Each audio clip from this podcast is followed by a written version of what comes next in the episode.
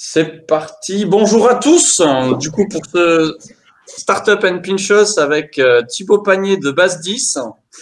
Euh, donc, Startup and Pinchos tous les jeudis de 17h euh, à 18h, 18h30 en fonction des, questions posées. Et avec une thématique entrepreneuriat, innovation qui est différente de toutes les semaines. et donc, la semaine dernière, nous étions avec Thomas Perron euh, sur le pitch et sur comment incarner la mission de sa boîte. Donc Thomas avait fait un, travail extraordinaire. Euh, on a été en live pendant près de deux heures euh, avec, avec des participants jusqu'au bout de la nuit. donc on s'est régalé. J'étais un peu fatigué, mais là ça va beaucoup mieux et, et on, va, on va redonner du peps à ce Startup and Pinchos euh, du coup, je vais laisser d'abord euh, Thibaut faire une petite introduction. Enfin, je vais présenter rapidement. C'est le CEO de Base 10. Donc, il va le, mieux l'expliquer que moi. Mais Base 10, c'est quoi? C'est euh, un, une plateforme. je, je, vais lui laisser faire. Allez, je t'écoute. Hein. Non, non, non. non T'as raison. Je préfère euh, te laisser la main, Thibaut. Mais avant de te laisser la main, je, avec Thibaut, on se connaît bien. Ça, on s'est rencontré à Eticop, en fait. Euh, il y a combien de temps de ça? Ça fait deux ans, je crois à peu près. Euh, donc, Eticop, c'est quoi? C'est euh, une association, un incubateur en fait qui pousse des projets solidaires et innovants sur le territoire aquitain. Et, et, donc, si vous avez un projet solidaire et innovant pour mettre en avant le territoire, vous pouvez contacter sur LinkedIn Erika Solens. S-O-L-A-N-S. Euh, voilà. Et, et donc euh, aujourd'hui, la thématique est à euh, l'innovation n'est pas seulement une question de technologie. Et Thibaut va se présenter, vous allez comprendre un peu euh, pourquoi on a cette prise de position. Thibaut, c'est à toi. Donc bonjour à tous. Donc je suis donc je suis donc le cofondateur. On est deux associés aujourd'hui dans dans Base 10. Euh, donc on a également donc la, caisse des dépôts et très simplement. Base 10 est né d'un constat très simple, c'était de se dire qu'il y a énormément de bah, de places disponibles euh, dans les bureaux, dans les entreprises, dans les collectivités, c'est venu en second temps, mais également aussi dans un second temps ensuite les, les, les coworking, les tiers-lieux, etc. Euh, en termes de chiffres, ça représente à peu près 50% des espaces de travail et euh, donc ponctuellement sous-utilisés. Ça veut dire qu'ils sont pas, ça peut être une demi-journée, une journée, deux jours par semaine. Et à côté de ça, énormément de bah, le télétravail, le travail à distance se développe de plus en plus c'est à nuancer parce que quand on dit télétravail, on pense très souvent à travail à domicile, alors que c'est simplement bah, de ne pas travailler depuis son bureau, euh, depuis son entreprise. Et donc, euh, bah, on a remarqué qu'il y avait aussi une énorme demande, c'est à peu près 5 millions de personnes par jour. Là-dedans, on compte euh, bah, les entreprises qui souhaitent faire une réunion, qui n'ont pas forcément de place dans leurs locaux, les, les créateurs d'entreprises, les porteurs de projets, les professionnels en déplacement, les des associations, même des étudiants, etc. Et donc, euh, à l'origine, tout au début, donc Base10, c'est tout simplement une plateforme euh, qui permet de mettre en lien cette offre et cette demande. C'est un peu comme euh, comme Blablacar, c'est-à-dire quand on a de la place, on propose, et quand on bah, quand on recherche, on réserve. Et, et nous, la Base10, c'est cette plateforme-là. C'est un peu comme Frédéric Mazena qui déteste finalement voir des voitures vides. Toi, tu détestes voir les, les bureaux vides. Exactement, exactement. Et puis c'est comme ça qu'il le, euh, bah, qu'il expliquait dès le début, c'était de dire que euh, quand il a eu l'idée de, euh, bah, de Blablacar, euh, il, pour lui, c'était un réseau de transport latent, c'est-à-dire mmh. qu'il voyait bah, toutes ces places-là et que c'était à exploiter, qu'il fallait simplement innover. Techniquement, c'est pas très compliqué. Bon, je parle pas de, de la plateforme en, en elle-même, mais le, le fonctionnement est, est assez simple. Et, euh, et, du coup, bah, on s'est dit qu'on pouvait faire la même chose pour les, euh, pour les, pour les entreprises. et, toi, du coup, euh, toi, tu es arrivé aussi. ce qui est intéressant, c'est que tu as, participé dans cette aventure au départ à, à la reprise de, de, la boîte, parce que tu n'es mm. pas arrivé au, au, tout départ. Non, bien sûr. En fait, c'est donc c'est mon père avec qui je suis associé qui est le fondateur. Euh, qui, euh, donc qui, qui, est un ancien de l'immobilier d'entreprise et c'est là où il a pu voir justement bah, toute cette évolution dans les manières de, de faire, toute l'évolution des bah, justement des espaces. Euh, quand on regarde au début des années 2010, bah, c'était là où on voyait aussi euh, l'apparition du flex office, c'est-à-dire mhm. qu'on n'avait plus de bureaux attitrés dans une entreprise. Enfin, c'est pas né en 2010, hein, mais ça s'est le plus en plus démocratisé. Et, et puis donc il a perçu ce moment-là et puis il s'est dit qu'il y avait il y avait quelque chose à faire dedans. Et puis c'est aussi parallèlement à ça, c'était le montée de toutes les plateformes collaboratives, surtout pour les particuliers. Donc on parlait de Blablacar, mais euh, c'est aussi l'arrivée de Airbnb, des choses comme ça. Et il y avait peu de plateformes collaboratives à l'époque pour les professionnels. Donc euh, en, en, mêlant un peu euh, toutes ces idées-là, ben, on, il a lancé ça. Moi pendant ce temps-là, je, donc je, je, travaillais à Londres. Je dirigeais un incubateur à Londres et, et puis, et puis ah, ben, après c'est la vie dans une entreprise. De toute façon, l'équipe d'associés était en train de changer. Et puis j'ai eu l'opportunité de rejoindre ça. Donc c'est assez génial. Et puis ce qui, est, ce qui est très intéressant aussi, bon, on a une génération d'écart forcément, comme c'est mon père, mais on était, euh, c'est assez drôle justement bah, de mixer ces, ces, différents points de vue et ces différentes euh, euh, bah, avis sur les différentes choses. Donc, dédicace à Vincent, s'il nous regarde, c'est Vincent, c'est ça Ouais, normalement, il nous regarde. Normalement, j'espère que, ça, j'espère que ça fonctionne maintenant, Vincent, désolé. Mais bon, on croise les doigts. Ok, et, euh, et, toi, ça a été vraiment logique de reprendre la boîte? Parce que moi, je me serais posé mille questions avant et je voulais, c'est une question que je t'avais jamais posée, justement, j'en profite. Euh, ça a été vraiment logique. Euh, oui, après moi, c'est le, le fait d'entreprendre, c'est quelque chose qui m'a toujours intéressé. Mm. Euh, j'ai pas été, euh, enfin d'ailleurs dans les études que je faisais avant, je faisais quelque chose qui n'avait rien à voir. Mm. Euh, quand j'étais en Angleterre, je faisais des études aussi en même temps, donc la plus orientée euh, start-up, économie et tout ça. Après, le problème, c'est que bah, de toute façon, les startups, c'est quelque chose qui est très récent. Il n'y a pas vraiment de formation là-dessus. Mm-hmm. euh, on peut apprendre les grandes lignes, mais c'est jamais. Euh, c'était il y a il y a quelques années déjà. Et puis, euh, moi, ce qui m'intéressait, c'était de, de, voilà d'entreprendre. Je trouvais que le projet était hyper intéressant, hyper euh, passionnant, que euh, c'était euh, enfin j'y croyais, j'y croyais vraiment à l'époque, j'y crois encore plus et j'y crois encore plus tous les jours. Et puis là, on voit avec bah, malheureusement avec la situation, d'ailleurs, on parle encore plus de télétravail. Mais euh, oui, oui, moi c'était surtout par, par envie de faire bouger les choses et envie de, bah, de, de changer le monde du travail. Et, et là-dedans, ce qui est intéressant dans votre aventure, et c'est tout le sujet de la journée aussi, c'est euh, euh que finalement, il n'y avait pas de base euh, technologique forte au départ. Il y avait vraiment un pressentiment, par contre, de changement d'usage. Mmh. Ouais, ouais. Après, quand tu dis base, technologie, euh, base technologique, c'est que euh, par rapport à l'équipe. On n'est pas du tout développeur, on n'est pas, euh, on n'est pas dedans. Je pense que c'est important aussi de le rappeler parce que on, quand on pense tout de suite à startup et euh, on pense tout de suite à des gens qui développent, euh, enfin qui codent directement, on a les images de, on a tout de suite en tête Mark Zuckerberg qui, qui lui est à l'origine de la création de, de FaceMash et, et Facebook. je pense qu'aujourd'hui, de toute façon, des développeurs, il y en a énormément. On, euh, et puis, il n'y a pas besoin de savoir coder pour développer une application ou un site internet. Mais c'était avant tout, euh, c'était avant tout, voilà, de l'usage, une réflexion. Euh, être, euh, on est très à l'écoute euh, bah, de toutes les personnes avec qui on travaille et puis toujours de, de, tester, de trouver de nouvelles idées. Bon, parfois ça marche, parfois ça marche un peu moins, mais euh, mais non, non, voilà, c'était, on, on s'est jamais posé, en fait, on s'est jamais posé la question de, de la technologie. Okay. Jamais été un frein, on s'est dit on y va et puis on verra bien. Ok. Et comment, du coup, à la base, euh, moi, ça m'intéresse aussi, ça, j'ai jamais, euh, jamais exploré avec toi, c'est le, le, MVP.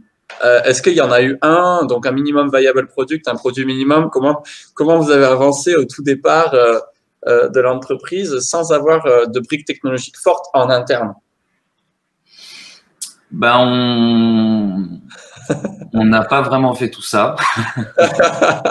C'est-à-dire que c'est vrai que euh, c'est d'ailleurs là où avec Eticoop c'était très drôle parce que quand on a quand on, a fait la formation d'Eticoop, euh, c'est toutes des questions qu'on s'est posées, on a tous travaillé là-dessus.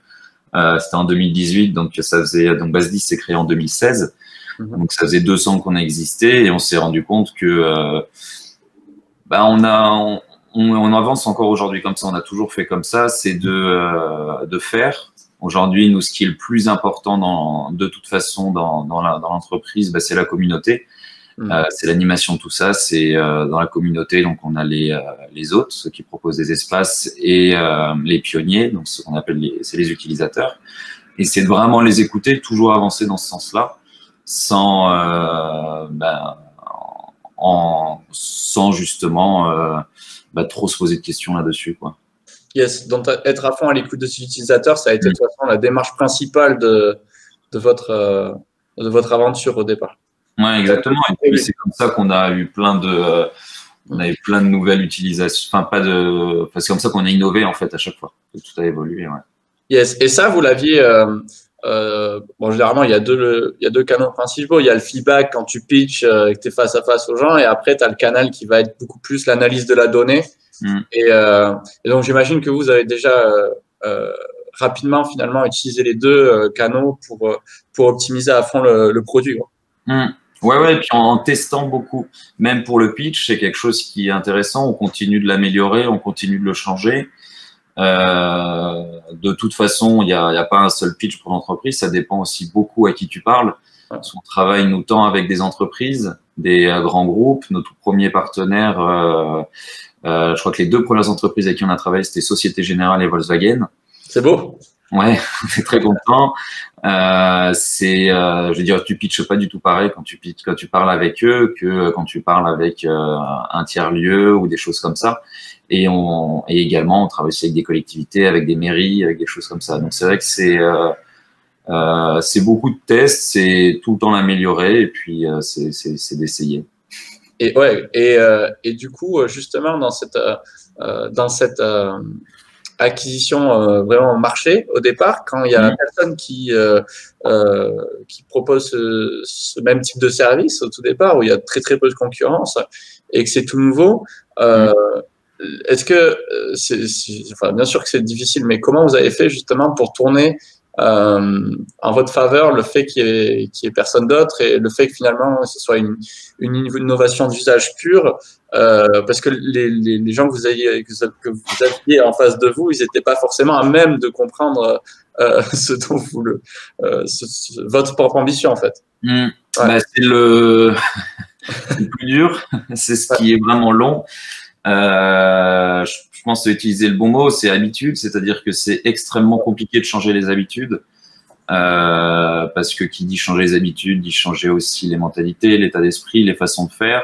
La culture de boîte. La culture d'une entreprise. En plus, euh, bah, pour se compliquer la vie, on est tout de suite allé dans des grands groupes. Euh, donc c'est euh, bah, encore plus compliqué parce que quand c'est des groupes, quand il y a énormément de salariés, bah, tu changes pas facilement aussi euh, leur fonctionnement. On est encore en train de, bah, de, de, de trouver des moyens d'améliorer tout ça. Après, ce qui est intéressant, mais ça c'est dans tout, c'est pas que, que pour nous, il y a pour un panel de, de personnes, il y a toujours bah, les early adopters, ceux qui vont euh, bah, on, ceux qui vont vouloir passer le pas et changer les choses. Après, on a le corps, le, le corps mou et ensuite on a les, euh, les réfractaires. Euh, ce qui s'est passé, c'est qu'on a essayé d'en fait, peu importe le type de structure, de trouver les early adopters à chaque fois. Mm-hmm. Euh, et pour ça, par contre, bah, il n'y a, pas de, y a pas de secret, c'est en multipliant les contacts. C'est-à-dire que c'est, c'est à peu près 20% des, des structures, bah, faut, euh, faut, faut en contacter un maximum. Mais changer les habitudes, c'est le pire de tout. Je fais une petite parenthèse parce que là, c'est marrant. Il y a un sujet qu'on aborde souvent aussi là chez nous, partout de toute façon. C'est, euh, tu dis, euh, ouais, euh, on n'aurait pas dû commencer par les grands groupes. Euh, euh c'est quelque chose qui revient souvent parce que c'est des organisations qui sont hyper compliquées, compliquées. Et finalement, toi, aujourd'hui, si tu si avais cette connaissance-là à l'époque, tu aurais attaqué plus des, des petites entités, les ETI ou bah, euh, non, pas forcément. Oui, non. En fait, il y, y a, des intérêts, des inconvénients dans les deux. C'est-à-dire que euh, euh, le grand groupe, c'est des process qui sont plus longs, c'est plus compliqué. Euh, bien sûr. Après, par contre, c'est une super carte de visite.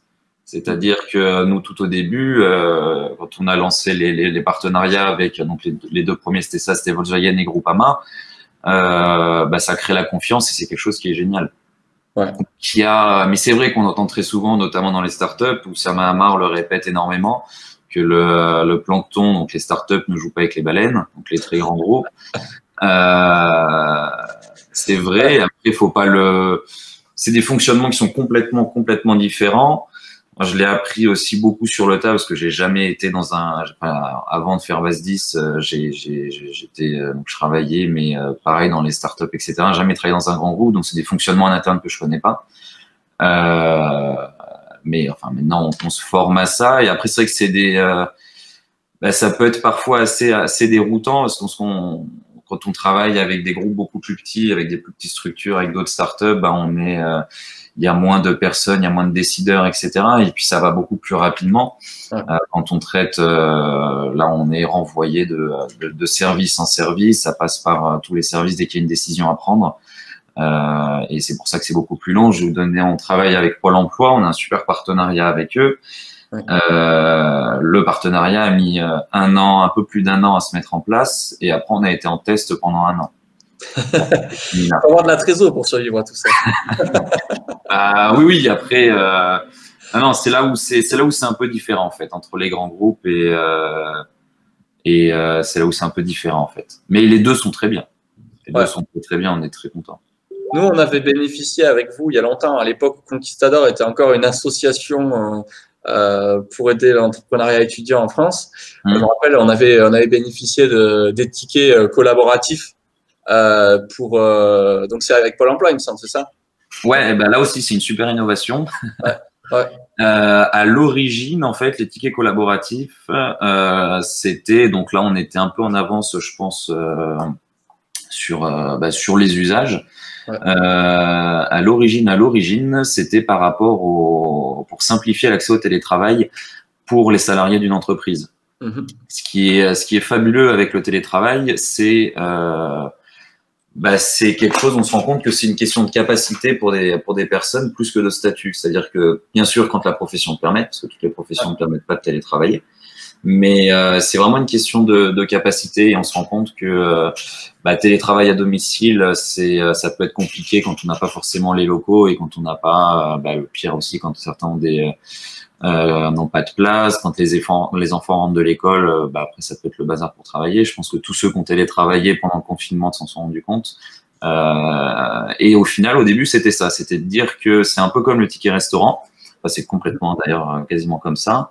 C'est euh, entièrement dématérialisé. On a l'entreprise qui achète des tickets. Ces tickets sont distribués à des collaborateurs et, et eux ensuite peuvent réserver directement. Et euh, très rapidement, en fait, ce qui s'est passé, on en a parlé, on échangeait avec Société Générale, et, euh, et ces tickets-là ont été distribués à des étudiants de l'université de Bordeaux. Mmh. Euh, L'idée, c'était que bah, quand on est étudiant, c'est vrai que c'est assez compliqué de développer son réseau professionnel. On se rend compte que, à part de passer par la famille et les amis, on, bah, c'est assez compliqué de rentrer dans une entreprise, etc. Mmh. puis le, la force principale justement de Base 10 et de tout ça, bah, c'est de, de, développer aussi son réseau. C'est-à-dire que chaque fois qu'on va travailler dans une entreprise, ben, on, on, rencontre une personne, on peut, développer, on peut déposer un CV euh, ou même échanger une carte de visite ou des choses comme ça. Et ben, pour les étudiants, c'était dans ce sens-là. Donc, euh, on a un peu euh, innové par rapport à la façon de faire. On a utilisé ce qu'on avait déjà. Et puis, on s'est dit que les étudiants pouvaient en profiter. Et en plus de ça, c'était la Société Générale qui finançait des tickets directement pour les étudiants. Donc, c'était aussi un moyen de se rapprocher d'eux et puis de créer du lien plutôt que euh, bah, de simplement financer, par exemple, les week-ends d'intégration. La Société Générale permettait ça aussi pour les étudiants. Et puis après, en fait, en parlant, ça a été une autre innovation. On s'est rendu compte en échangeant avec Pôle Emploi, donc c'est un concours qu'on a gagné. Euh, et puis ensuite, ce qui a été mis en place, c'est ça. C'est que de ce point de vue-là, les étudiants et les, et les demandeurs d'emploi ont à peu près la même problématique. C'est euh, l'exclusion professionnelle, entre guillemets, c'est-à-dire de pas travailler dans une, euh, dans une entreprise. Euh, et donc avec Pôle Emploi, ce sont les porteurs de projets, donc ceux qui sont en création d'entreprise, qui, bah, plutôt que de travailler euh, chez eux ou quand ça coûte trop cher de prendre des locaux au démarrage de, la, de leur entreprise, bah, d'aller travailler directement dans des euh, bah, chez dans d'autres structures euh, d'ailleurs, ce qui est drôle, c'est qu'ils travaillent tous à chaque fois dans des espaces de coworking. C'est ce qu'ils font euh, le plus. D'ailleurs, bah, c'est pour retrouver un peu l'ambiance, c'est pour retrouver le, une dynamique, etc. Et, là, tu as, enclenché avec euh, quelque chose qui est extrêmement important, c'est le timing. Et le mm. timing dans l'innovation d'usage, ça fait beaucoup, beaucoup, beaucoup, beaucoup de choses. Euh, c'est quelque chose. Et, et là, ouais, est-ce que tu peux nous parler un peu justement de, du timing dans l'innovation d'usage et à quel point finalement des fois tu peux avoir de la chance comme pas de chance. Il y en a eu il y a certains, certains gros qui, qui sont gros aujourd'hui, qui ont eu beaucoup de chance au niveau timing quand ils étaient tout petits. Mmh. Euh, bon, euh, d'ailleurs, la plupart, hein, Facebook, euh, Netflix, Uber même, etc., c'était, ils ont fait des, des innovations d'usage euh, sur des timings qui étaient presque, presque parfaits, où la société était prête à accueillir ces innovations d'usage. Et euh, vas-y, dis-nous un mmh. peu plus peut-être là-dessus, écoute-toi ouais. le ressenti. Et à quel point justement c'est différenciant? Oui, en fait, euh, c'est de toute façon le timing, c'est ce qui caractérise une startup.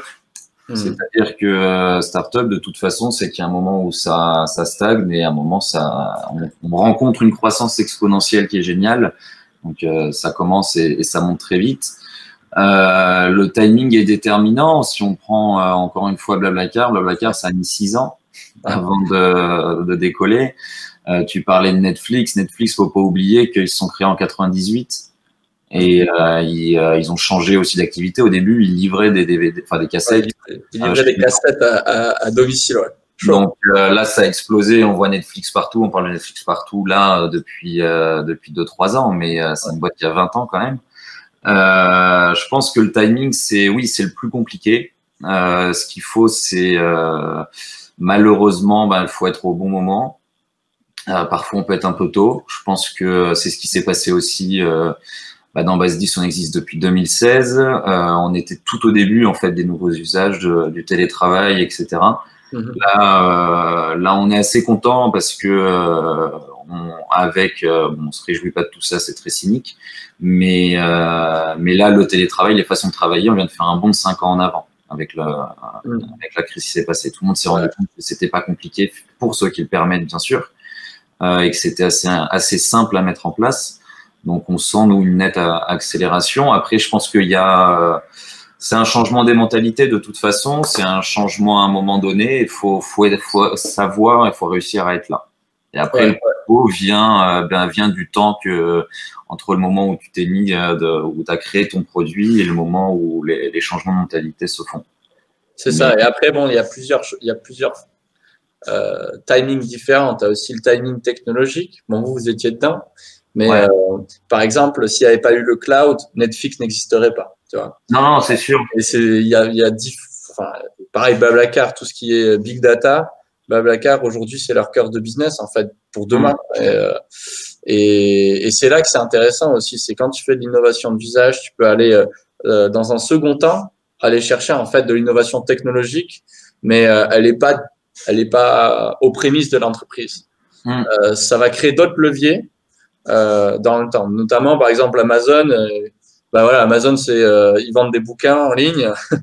Au bout d'un moment, ils ont une marketplace tellement tellement puissante que derrière il y a un cloud et puis ils créent AWS qui aujourd'hui est, est, la concurrence directe de, de Google Cloud. Donc euh, ouais, c'est hyper intéressant de voir tous ces timings et à quel moment tu peux basculer vers un autre business ou en créer un. Euh, mm. Et là, il faut être super fort.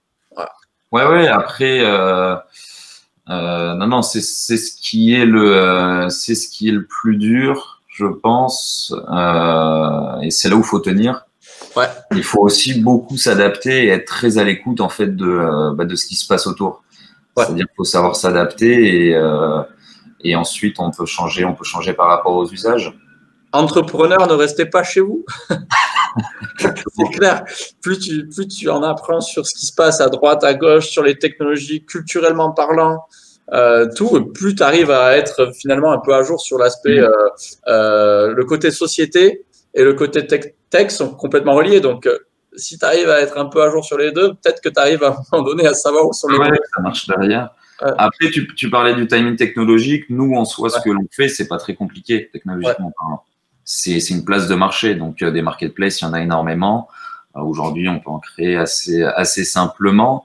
Euh, nous, notre, le, vrai, ce qui est le plus compliqué, c'est le côté de, c'est le, changement d'habitude. Ouais.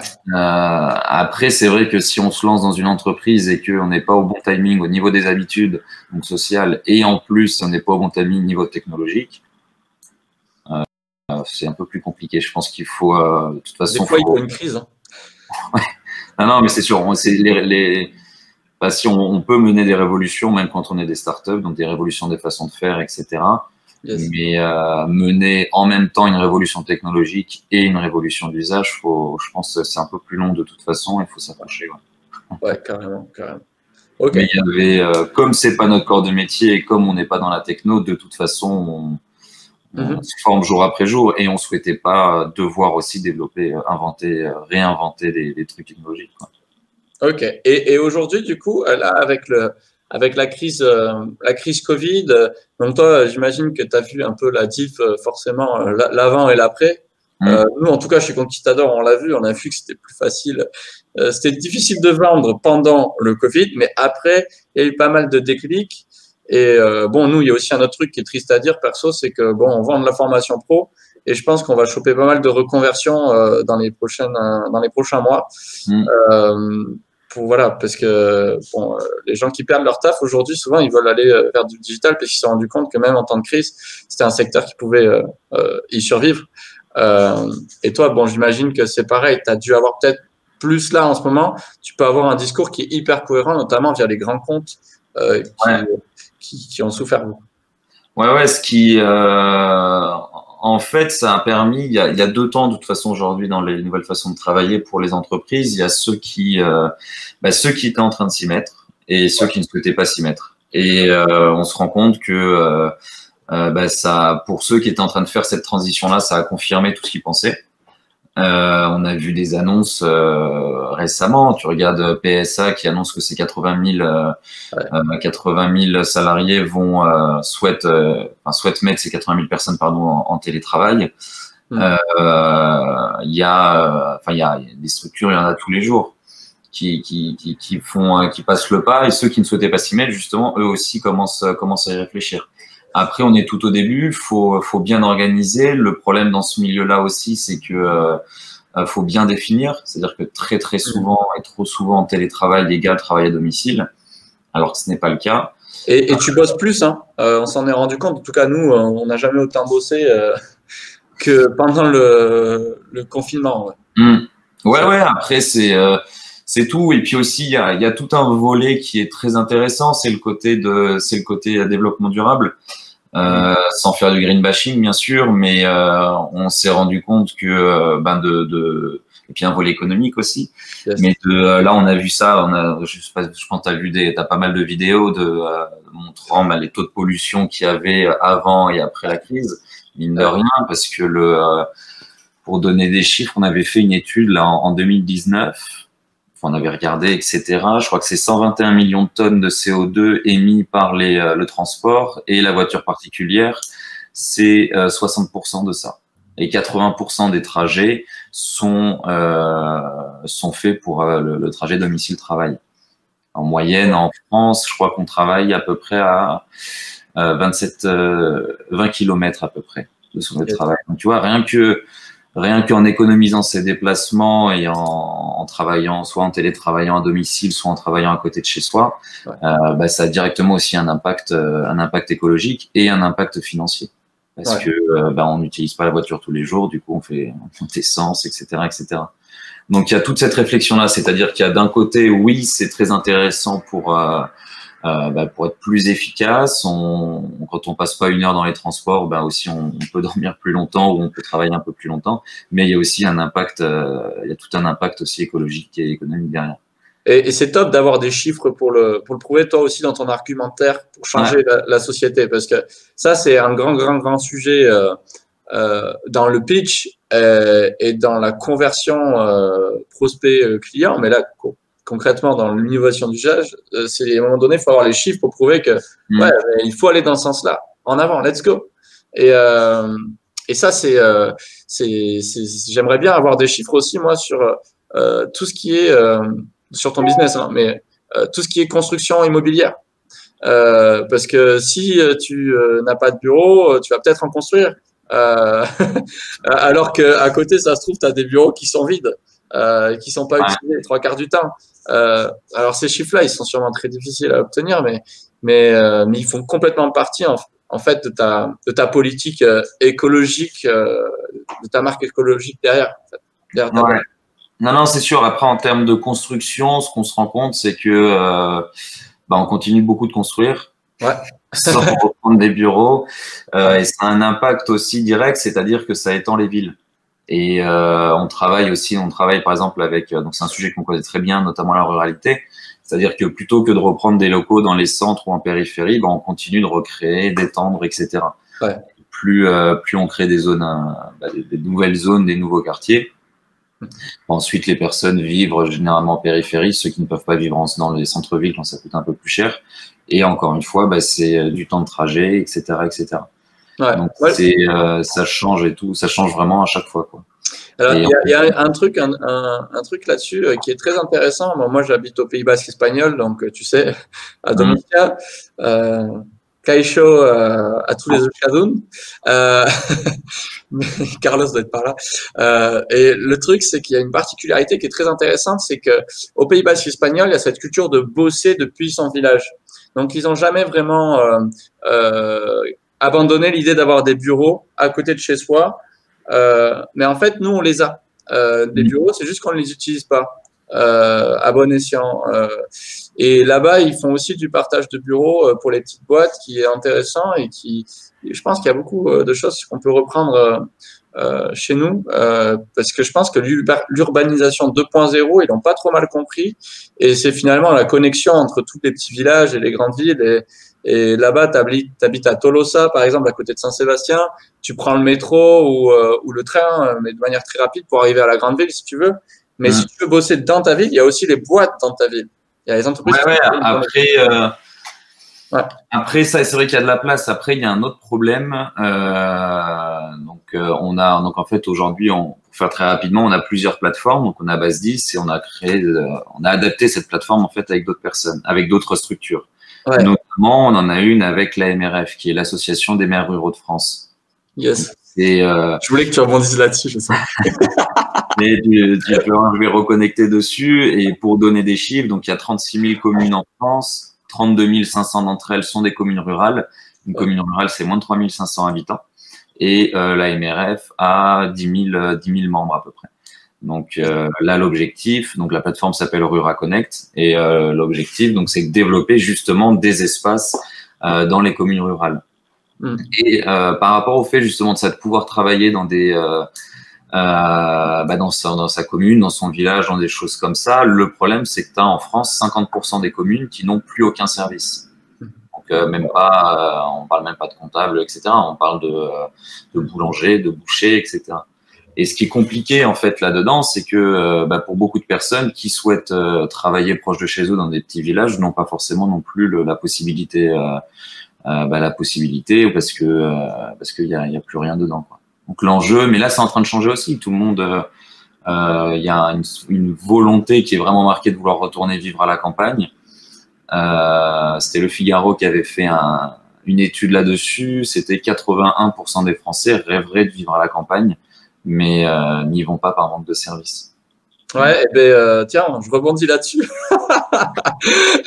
S'il y en a qui, euh, qui veulent venir dans un bel écosystème euh, basco-vernais euh, et qui, qui nous écoutent depuis Paris ou n'importe où, même depuis Bordeaux, parce qu'il y a beaucoup de gens du pays qui sont partis à Bordeaux ou à Toulouse pour faire leurs études et qui sont restés pour monter des boîtes. Je sais que Mm. toi-même, Thibaut, tu, tu es pas loin.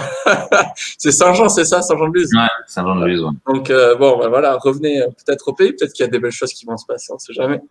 Et puis, Ouais, et puis en plus, maintenant, c'est facile de bouger, et puis on peut travailler de partout, de toute façon. Yes, Quand on le peut, bien sûr, encore une fois. grave. Et puis dans le digital, euh, finalement, une fois que tu as une connexion Internet et que tu as les bonnes ressources sur place, tu es tranquille, quoi. Euh, Il faut avoir une bonne connexion Internet. C'est déjà l'enjeu. c'est ça. On a eu quelques loupés, nous, mais là, on est revenu dans la civilisation, c'est bon. Ok. Ah, donc, C'est le dernier frein, euh, je pense que c'est le dernier frein qu'on- ouais, qui peut se faire justement par rapport à tout ça. C'est-à-dire que euh, tu, vois, tu parlais de transit. ou Tout à l'heure, on parlait de, euh, de timing, notamment au niveau technologique. Euh, dans les villes, etc., c'est encore euh, c'est très bien. Il y, a, il y a Internet, bien qu'il n'y ait pas la fibre non plus partout. Pardon, mais le, je crois que le dernier frein, ça va être ça. Parce que les espaces, ils y sont, les usages, on commence à s'y mettre. Mais les infrastructures, en fait. hein. Ouais. Ouais, non, c'est juste la connexion Internet. Et c'est fou qu'on soit en, train aujourd'hui de parler de la 5G alors qu'il y a tellement d'endroits en France où encore tu es encore à la 3G ou même pas des fois. Euh, je pense qu'on devrait faire un focus pour que tout le monde arrive à, sur un pied d'égalité euh, sur ça, quoi, parce que mine de rien, c'est une question business et, et valorisation territoire. Quoi. Hmm. Mais c'est au cœur des enjeux hein, quand on travaille euh, avec, avec la MRF, quand on participe à des salons, des congrès avec eux. Euh, il y a toujours les opérateurs euh, qui sont présents d'ailleurs et, et, au cœur des débats, enfin, c'est au cœur des débats pour beaucoup de mairies, pour beaucoup de communes rurales. S'il y a encore des zones blanches en France, il y a encore des, ou alors zones blanches ou très faible débit, quoi. Ouais. Ok. Uh, what is next for Base 10 parce que tu nous, as, tu nous as présenté un peu, voilà, qu'est-ce qu'était la boîte. Euh, on a parlé innovation d'usage, les timings, euh, euh, un peu de politique. finalement, c'est la vie de la cité, donc euh, c'est normal. Et, ouais. Euh, et, et, finalement, qu'est-ce qui est next pour, pour la plateforme que tu as créée Il y a quelque chose, bon, la, la, marque blanche que tu as développée, mm. et, et peut-être que voilà, tu as des trucs à dire. Bah, on a euh, beaucoup, beaucoup, beaucoup de sujets. on s'ennuie jamais. Euh, là aujourd'hui, en fait, on s'est rendu compte, et ça c'est un autre sujet qui vient de ressortir, c'est toute l'importance des, euh, identités locales. C'est-à-dire que c'est important de, bah, de parler en, enfin que des, personnes au niveau local parlent en leur nom, etc. Et c'est notamment pour ça d'ailleurs qu'on a créé ce système de, de marque blanche. C'est-à-dire que on, en échangeant en fait avec notre communauté, on s'est rendu compte que euh, avec donc des personnes qui utilisaient, qui souhaitaient en fait avoir cette plateforme là, mais à leur couleur, à leur image. Ouais. Euh, L'une des premières que l'on a fait d'ailleurs, c'est avec Generali. Donc là, il y a une plateforme aujourd'hui qui marche exactement pareil, c'est les mêmes tarifs, tout est euh, tout est similaire et s'appelle le Hub Generali. Donc là, c'est pour avoir les espaces. Je fais une mini parenthèse, c'est marrant, on en a déjà parlé forcément, mais Blablacar avait fait la même stratégie au tout départ. Hein. Oui, oui, bien sûr. Puis après, ils ont tout mis en commun. De toute façon, c'est important quand on innove euh, et quand on crée de s'inspirer des autres et surtout des réussites. Donc, euh, on... non, non, c'est pas. On, regarde beaucoup, voilà, tout ce que tout le monde fait. On fait pas que copier, hein, mais euh, c'est quelque chose qui se passait souvent, ouais. Donc, euh, donc on a fait ça. Donc, on en a une avec, le, avec Generali, on en a une avec l'association 60 000 rebonds, donc qui accompagne les chefs d'entreprise post faillite qui les aide à rebondir professionnellement. Et euh, avec Rura Connect, enfin avec la MRF, donc qui est Rura Connect, euh, et, euh, et, on est en train d'en développer d'autres. Donc euh, dans, dans, les prochaines étapes aujourd'hui, c'est ça, c'est de, de, développer d'autres marques blanches. Pour nous, ce qu'on l'idéal, voilà, c'est ça, c'est d'avoir un leader économique local qui porte ça. Donc euh, euh, soit au nom d'une entreprise, soit au nom d'une association, et puis de, pousser en fait, euh, de pousser pour ces nouveaux usages et de conduire le changement avec nous. Parce que c'est important. De toute façon, encore une fois, ce qu'on disait tout à l'heure, c'est que ce qui compte, c'est la communauté, c'est le nombre de personnes qui, vont croire au projet, qui vont s'allier et, et d'avoir justement ces marques blanches, bah, ça permet de grossir et, et d'y aller tous ensemble. Ouais, complètement. Et après, au cœur des plateformes, on est aussi en train de conduire d'autres d'autres idées. Donc, on a par exemple, dans Rura Connect, on est en train de recréer des permanences professionnelles. Là, c'est un gros sujet aussi. Alors, des permanences professionnelles. C'est un peu, pour faire très simple, c'est un peu la logique du camion à pizza. c'est de là qu'est venue l'idée. Mais euh, c'est un super, un super exemple. Euh, moi, je viens de la ruralité et c'était ça. Et en fait, on avait, donc on est dans une commune rurale, il y a moins de 1000 habitants. -hmm. Et euh, euh, bah, pour un, un restaurateur, c'est pas intéressant pour lui de développer un resto à cet endroit-là. Ouais. Donc, euh, ce qui se passait, c'est qu'il avait un camion à pizza et le lundi soir, euh, il allait dans une ville, le mardi dans une autre, le mercredi dans une troisième, etc., etc. Et il créait une, enfin, une itinérance. Et ce que l'on fait, donc c'est là aussi on innove, euh, on fait de l'innovation d'usage sur nos innovations, c'est assez intéressant. euh, c'est d'utiliser donc les espaces disponibles dans les mairies, dans les communes rurales, pour que euh, bah, des professionnels puissent euh, venir et assurer en fait un service. C'est-à-dire que dans la mairie, tu peux avoir le lundi matin un comptable qui réserve la matinée et qui bah, accueille des clients, le lundi après-midi un avocat, le mardi matin un service financier, le mardi après-midi c'est libéré pour euh, pour du télétravail, le mercredi matin, etc., etc., etc. Et donc ça c'est d'un point de vue de la mairie, d'un point de vue offreur. Et d'un point de vue utilisateur, bah, on a un comptable euh, plutôt que de rester euh, dans une ville ou des choses comme ça, bah, il, euh, il peut bouger dans un rayon de, de 50 km et, et, avoir des bureaux à moindre coût. Ok. Donc là, c'est un autre aussi gros sujet. Et puis là, on est en train de, on échange avec avec pas mal de services là-dessus. Et puis on se rend compte que qu'il y a beaucoup de professions qui peuvent utiliser ça. Ouais, clairement. clairement. C'est marrant parce que quand tu t'en parles, alors je, je pars peut-être complètement en sucette, hein, mais euh, il y a, euh, du coup, on avait Resto il y a deux semaines de, mmh. euh, sur, sur la thématique comment on gère la crise dans la restauration. Et, et là, tu un, un base 10 pour la cuisine. Bah, c'est le, sujet aussi. Parce que euh, on avait juste avant le confinement, d'ailleurs, euh, c'est dommage, mais on avait, euh, on venait d'ouvrir avec les, les, Fab Labs. ah ouais, ouais, ouais, good. Et tout ça. Donc on avait un premier en, en, test parce que de, et puis bon, il s'est passé ce qui s'est passé, mais c'était notamment par rapport aux porteurs de projets qui souhaitaient justement pouvoir travailler là-dedans. Et c'était une, une, cuisine partagée d'ailleurs, comme Fab Lab. Euh, mais au final, il y a, y a, énormément, énormément de choses à mutualiser dans une entreprise. C'est-à-dire que nous, on, met en, on permet de mettre en commun les bureaux, mais euh, mais il y a, y a des boîtes d'ailleurs qui faisaient ça, les places de parking. Après, il y a donc les, enfin, c'est des, des, Fab Labs. Après, euh, euh, je sais pas tout ce qu'on pourra partager, mais euh, il y a énormément. Un peu communiste en fait sur les bords. non, moi je suis dans l'économie de l'optimisation. Non, il faut que ça serve. Et puis, je pense que les, euh, de toute façon, il faut se rendre compte qu'il faut consommer autrement et faire autrement, quoi. Ah non, mais là-dessus, on est, on est aligné. Hein.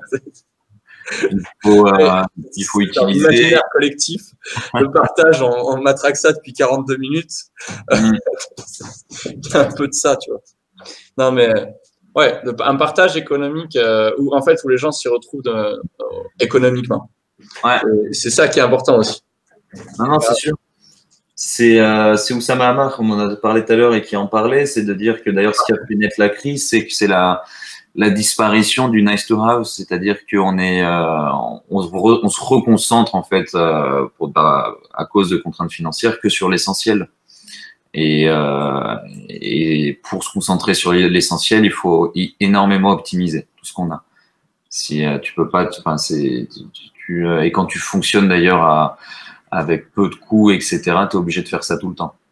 Ouais. Donc, les startups, c'est quelque chose que l'on fait tous les jours parce qu'on n'a pas les, les, finances de grands groupes, euh, mais les grands groupes sont en train de s'y mettre aussi. Et c'est pour ça qu'on commence à optimiser et euh, bah, de se dire si j'ai besoin, je sais pas, c'est tout bête, hein, mais si j'ai besoin d'une machine et que je l'utilise qu'une demi-journée par semaine, c'est peut-être pas utile de l'acheter cette machine. Autant, euh, autant aller voir une autre personne qui l'utilise une demi-journée par semaine et puis on le met en commun, ça fera une journée. Bien sûr, une personne qui a la machine de base. yes.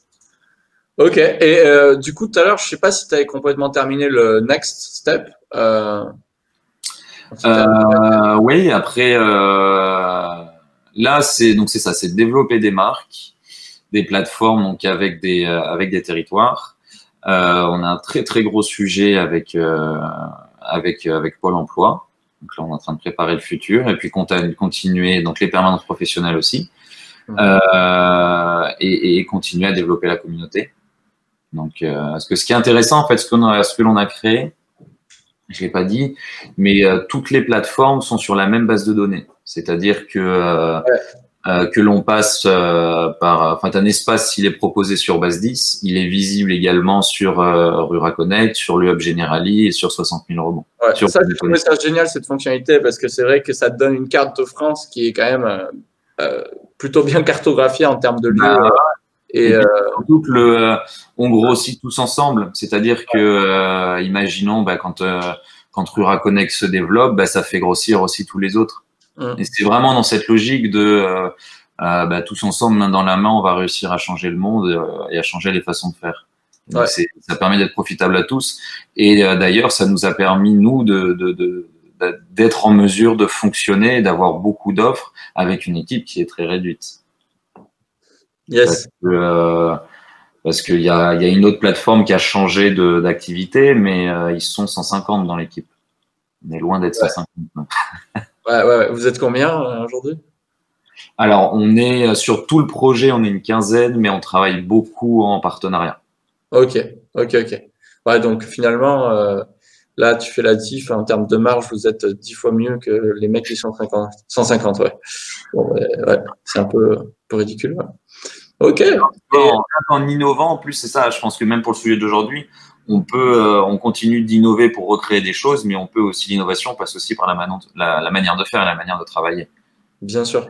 En, en, changeant quelque chose, on peut, on peut réussir à s'en sortir et on n'est pas obligé de, euh, on n'est pas obligé de faire comme avant. Je pense que c'est ça aussi une startup, c'est de se dire qu'on peut, on remet en question certains produits, certaines manières de faire, mais c'est aussi le moment de remettre en question la manière de le faire. Ouais. Euh, et l'innovation passe par là aussi. Et là, c'est culturel, hein, vraiment, parce que. Ouais, ouais, c'est culturel. C'est, euh, euh, toute façon, l'innovation naît de la contrainte, toujours. Donc, nous, c'est parce qu'on était contraints, parce qu'on pouvait pas avoir une équipe de 100 personnes, et du coup, on a été contraint de, on est contraint de penser à autre chose, et puis aussi parce qu'on avait envie d'innover à ce niveau-là. Mais, mais c'est vrai que c'est une question de culture. Je pense qu'il faut, faut quitte à changer quelque chose, quitte à changer d'activité, quitte à créer un nouveau produit, autant créer une nouvelle façon de le faire aussi, de le mettre en place et communiquer. J'aime bien cette philosophie, ouais, grave. Ok. Euh, c'est finalement après, c'est ce qui est marrant, nous on a une chance comparé aux, entreprises euh, qui, sont un peu plus âgées. C'est que euh, dans la culture startup, le apprendre à apprendre, il est extrêmement fort et, et généralement on est des gens passionnés. Donc, euh, apprendre à apprendre, il est assez naturel parce qu'à partir du moment où tu aimes ce que tu fais, et, ben, tu es passionné, donc tu vas en permanence te monter en compétence sur tel outil, telle manière de, faire. Tu vas aller le bon vieux Google, YouTube, tu connais.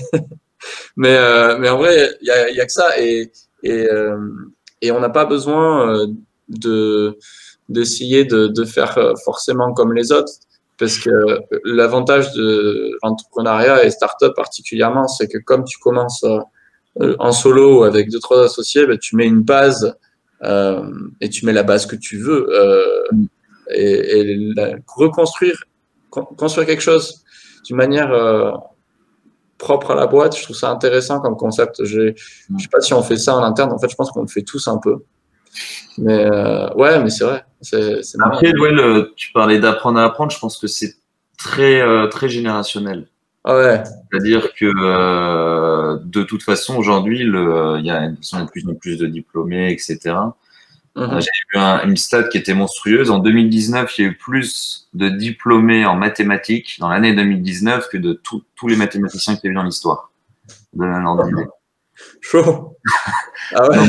Et euh, euh, aujourd'hui, il faut savoir faire la différence. Je pense que d'être, euh, je pense que dans le côté apprendre à apprendre, ce qu'il faut, c'est être complètement décomplexé. Et c'est comme ça que ça marche derrière, c'est-à-dire de ne pas avoir bah, d'être complètement décomplexé par rapport au savoir, de se dire si je sais pas, c'est pas grave, mais dans ce cas-là, d'aller le chercher et puis tout est expliqué aujourd'hui. Tu, tu, trouves tout, tu trouves tout assez facilement pendant le confinement. Moi, j'ai essayé de, je me suis mis à la création de sites web.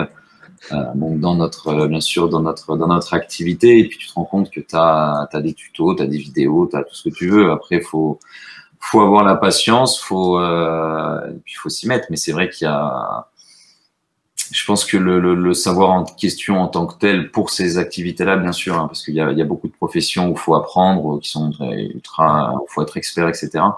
Mais nous, dans notre domaine, je trouve que c'est un peu différent. Et, puis on, on, verra bien ce qui se passe. Quoi. Grave. Ouais, ouais, ouais. Ok. Euh, Qu'est-ce que je veux dire? Il est, 5 ans, normalement on a 10 minutes et après on a des questions, on va voir. Euh, donc ouais, euh, peut-être terminer, moi il y avait des, il y avait deux, trois, deux, trois exemples euh, que je m'étais noté euh, en parallèle euh, de ton business. Il y avait un, un business qui était intéressant parce qu'il est plutôt proche de toi, qui était le fameux WeWork. Et on a parlé beaucoup de succès, tu sais. depuis tout à l'heure. Euh, donc, on a parlé de Blablacar, etc. Et puis, euh, puis là, il y a WeWork, quoi. Ah. Euh, WeWork, ça work pas trop en ce moment. Bah, WeWork, t'imagines, il y a en janvier 2019, ils avaient une valorisation à 47 milliards. Ah, peut-être qu'on explique d'abord ce qu'ils font parce que je pense. Ah oui, pardon. WeWork, c'est donc c'est un géant américain qui euh, c'est le géant, c'est le plus gros, c'est numéro un du coworking dans le monde. C'est-à-dire qu'ils ont soit ils louent des locaux, soit ils sont propriétaires de ces locaux euh, dans les grandes villes, dans les plus beaux quartiers. Ils mettent à disposition des places de coworking. Donc des places de coworking, des bureaux, des salles de réunion. Et ils se veulent un peu, enfin c'est haut de gamme et c'est vachement intéressant. Euh, et WeWork, euh, WeWork s'est développé, ça a été euh, donc c'est ça, ils ont eu en janvier 2019 donc une valo à 47 milliards. En octobre 2019, ils étaient à 4 milliards. Pour, après, il y a eu il y a eu des problèmes au niveau de comment ça s'appelle donc le patron de WeWork. ouais, le management, je ne me rappelle plus comment il s'appelle comme ça. Mais... Ouais, je je l'ai pas en tête non plus. Il y a euh, là, ils sont un peu, là, surtout en ce moment, là, ils se sont un peu fâchés avec leur actionnaire euh, SoftBank, qui a mis euh, quand même pas mal d'argent dedans. Ouais. après, ça montre que on est tout au début, de toute façon, de, de coworking, etc., et que certains modèles ne sont pas. Il y a des coworking qui marchent extrêmement bien, etc. Mais le modèle de WeWork, on n'est pas très, très. Bah, c'est pas, ça va pas dans la. C'est là que toi, tu as peut-être vraiment un un créneau, le créneau à prendre parce que regarde, si tu regardes WeWork, le, eux, ils n'allaient pas reprendre des bureaux existants. Ils construisaient tout le temps euh, de nouveaux bureaux extrêmement luxueux euh, qui partageaient euh, avec les différentes entreprises de temps, avec des prix intéressants certes. Je sais pas s'il y en a dans la conversation là qui sont allés euh, WeWork Champs-Élysées ou ce genre de, ce genre de truc. C'est quand même pas mal. Mais la réalité, c'est que euh, c'est que euh, ça leur a coûté un, bras et qu'ils ont été surévalués euh, pour une ben, c'était la mission qui était surévaluée parce qu'autour de WeWork, il y avait une philosophie à partir du moment où la personne, et là je reprends le, le, le, le Startup and Pinchos de la semaine dernière, incarnait la mission de sa boîte. Si ça mmh. crache, ça crache. Hein. Euh, et le mec, euh, bon, il a fait des trucs pas éthiques alors que lui-même se revendiquait extrêmement éthique. Et ça a complètement joué sur toute la valorisation de la boîte et la motivation des employés et, euh, et tout, quoi. Et, et la vision qu'avaient mmh. les autres startups qui venaient bosser chez eux hein, ou prendre des bureaux chez eux, voilà, de, de la boîte. Mmh. Et ça a tout craché. Donc ça, ouais. Bah, je voulais rebondir, tu parlais de valorisation et là où ça a été surévalué, c'est que le problème, c'est qu'il y a, c'est une course ensuite à, la levée de fonds et c'est un peu ce qu'ils ont connu. Hmm. C'est-à-dire que euh, dès qu'il y a une levée, la levée d'après, il faut qu'elle soit, enfin, elle était toujours supérieure.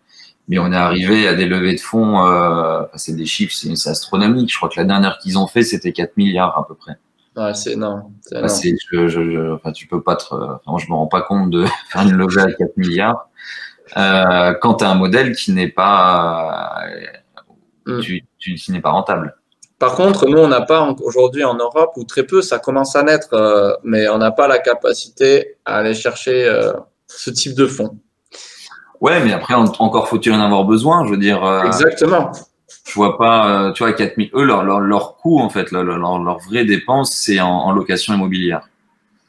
Ouais. Euh, et c'est là où ils perdent énormément d'argent d'ailleurs. Mais euh, c'est à cause de ça qu'ils sont déficitaires. Mais euh, je veux dire, une levée à 4 milliards, je sais pas si tu te rends compte, mais c'est c'est fou. On le fait pas en France, mais après, de toute façon, le, pour beaucoup d'activités, c'était un sujet que vous aviez fait de, de créer une activité sans argent, enfin, sans beaucoup de fonds. Euh, le meilleur moyen d'ailleurs de, bah, de, gagner de l'argent et de lever des fonds, c'est de faire du chiffre d'affaires. Après, il euh, faut qu'il y ait une vraie raison derrière laquelle euh, tu fais une levée de fonds. Si c'est pour euh, euh, pour financer un projet, pour financer de la communication, pour t'étendre à l'étranger, etc.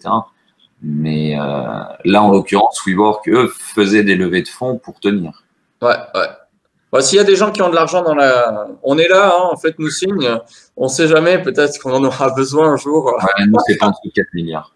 ouais, on n'arrive pas là, mais si on a un petit 50 millions sur la côte basque, on sera déjà très content. On pourra faire plein de trucs et bien s'éclater euh, tous ensemble.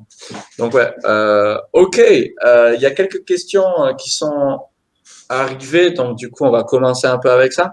Ouais. Il y avait Robert Hoffman qui disait WeWork, ça fait un bon moment que ça va pas. il, avait compris.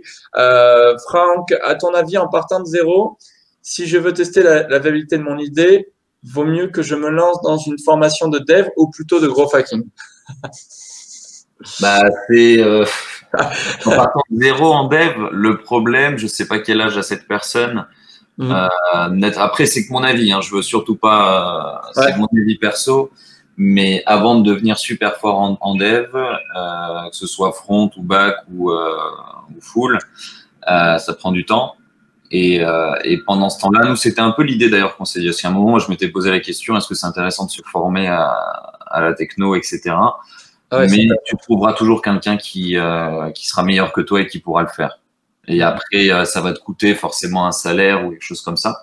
Mais tu économises du temps et de toute façon, le temps, c'est de l'argent.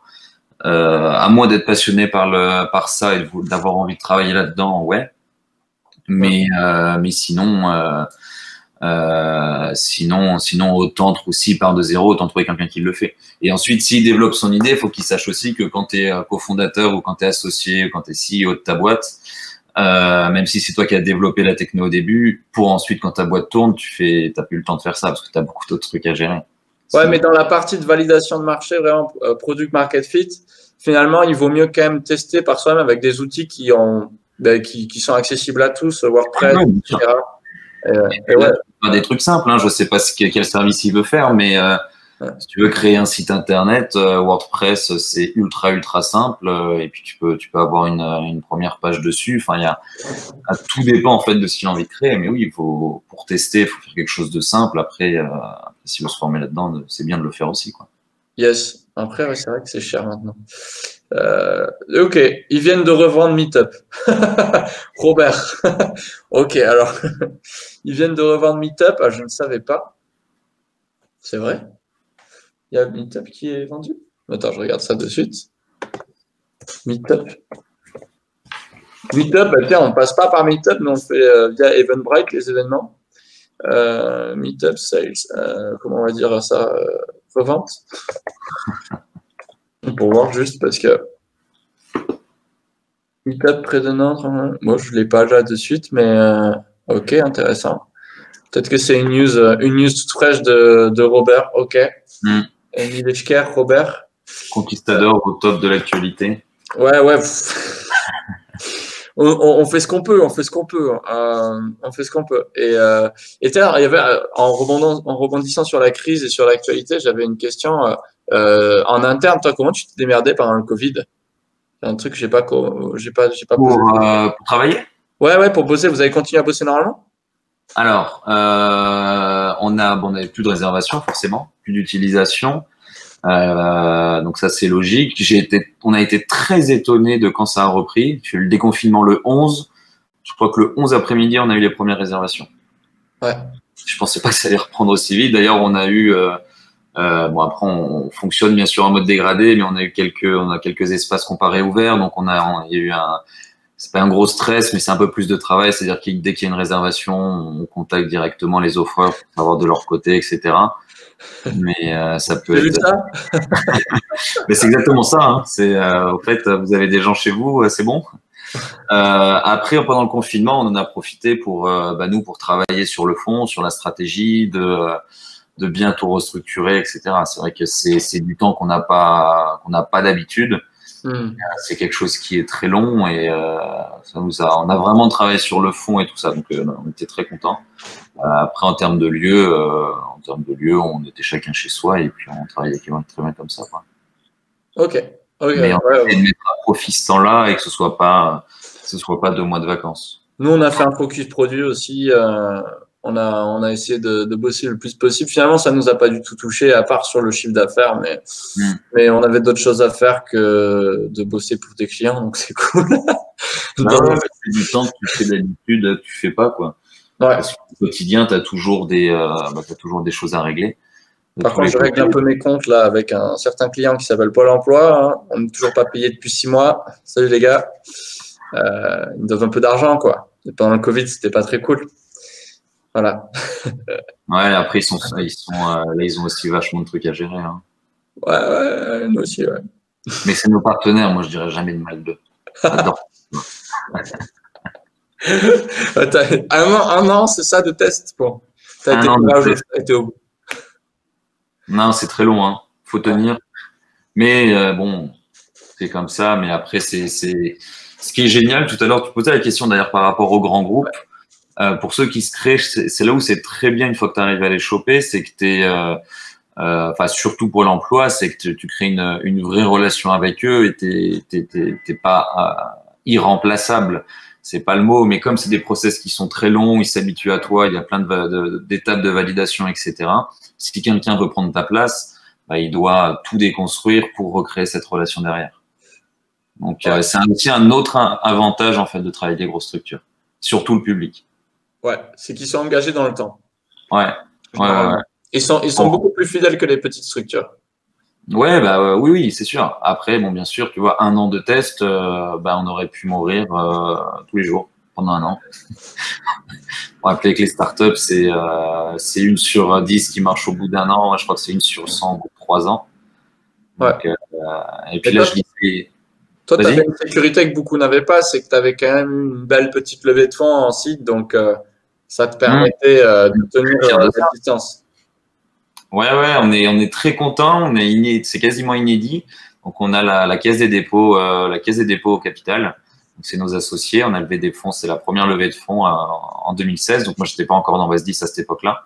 Et là où c'est complètement inédit, c'est que euh, euh, c'est que c'est que normalement la Caisse des dépôts, donc aujourd'hui c'est la Banque des territoires, ils ont changé de nom, intervient euh, quand une entreprise est déjà en fonctionnement.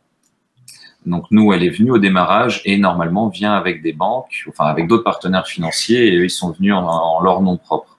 Donc euh, on est très content et, c'est aussi une super carte de visite. Ah, là, c'est une méga carte de visite et puis une fois que tu les as chez toi, il euh, n'y a que des privés qui vont remettre du cash derrière. Hum. Non, non, on est très content. On encourage les gens à aller les voir. bon, j'ai un client là qui va y aller bientôt. Je ne vais pas le pas le griller là-dessus, il est peut-être là, mais, mais ouais, il va, il va tenter le même coup. il faut, de toute façon, il faut tenter des coups, il hein. faut, faut, essayer, il faut voir, et puis, euh, et, puis, tu vois ce que ça donne. Je veux dire, t'as pas, là en l'occurrence, c'est comme ça, il n'y a pas grand-chose à perdre. Yes. Et dans, et dans, et dans l'innovation, euh, l'innovation d'usage, euh, on n'a pas vraiment abordé le sujet tout à l'heure sur euh, les canaux d'acquisition que tu avais, toi, c'était des canaux d'acquisition très très focus digital pour avoir une, aussi, une, petite équipe comme ça. Euh, quoi, en développant la communauté? Ouais. Euh, ouais, alors il y a plusieurs biais. C'est-à-dire que déjà, on a plusieurs. Tu en B2C finalement. Tu as tenté, tu as été maximum vers le B2B sur ton business.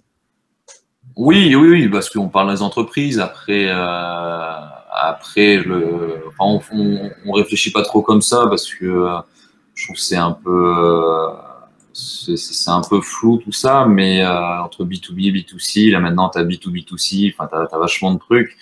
Euh, au final, tu parles à la même personne. C'est-à-dire la journée elle est au travail, c'est du B2B, le soir elle rentre, elle est chez elle, c'est une personne privée, c'est du B2C, donc c'est la même personne. Ouais. Euh, après, oui, on parle beaucoup, enfin c'est beaucoup de bouche à oreille, de de bons plans. On, on a une communication qui est assez ouais, on, on, communique pas comme peut communiquer du Blablacar, etc. On fonctionne beaucoup en partenariat. Là aussi, c'est une autre innovation d'usage parce que euh, bah, je vais pas vous l'apprendre, mais une campagne de communication sur les réseaux sociaux ou du référencement payant, du SIA, etc. Ça coûte une fortune. Et euh, en plus, on est très heureux. L'autre fois, j'étais très content de découvrir ça. Euh, location de bureau en référencement payant, un SIA, c'est 10 euros le clic.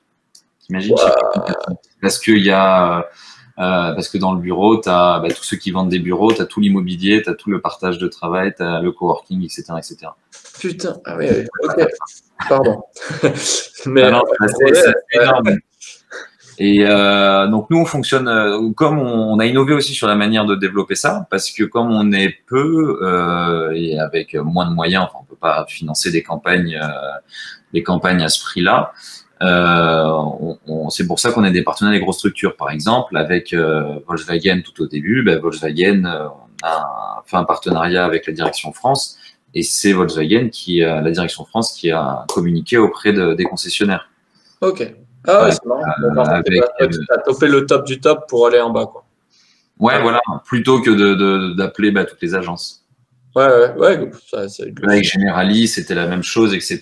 Tu, donc innove dessus. Donc c'est vrai que c'est bah, aussi dans la manière de communiquer. Mais c'est encore une fois parce qu'on était, euh, bah, parce qu'il a fallu trouver une solution malgré tout ça. Après, il y a beaucoup de, il y a, faut que ton notre service est quand même assez simple et, vu le, taux de réutilisation, on est à peu près à L'autre fois, on regardait ça comme chiffre. Quand une personne réserve une première fois, dans 90% des cas, elle réserve dans le mois qui suit. Ah ouais. Un taux de fidélisation et de réutilisation qui est assez énorme. Ouais. Et, euh, et, donc, du coup, ça crée aussi beaucoup de bouche à oreille. C'est pour ça qu'on est très proche de notre communauté parce que euh, bah, c'est un peu un bon plan que tu te refiles. Quoi. Yes, clairement. Mais euh, ouais, de toute façon, la rétention, c'est le KPI que toutes les startups recherchent.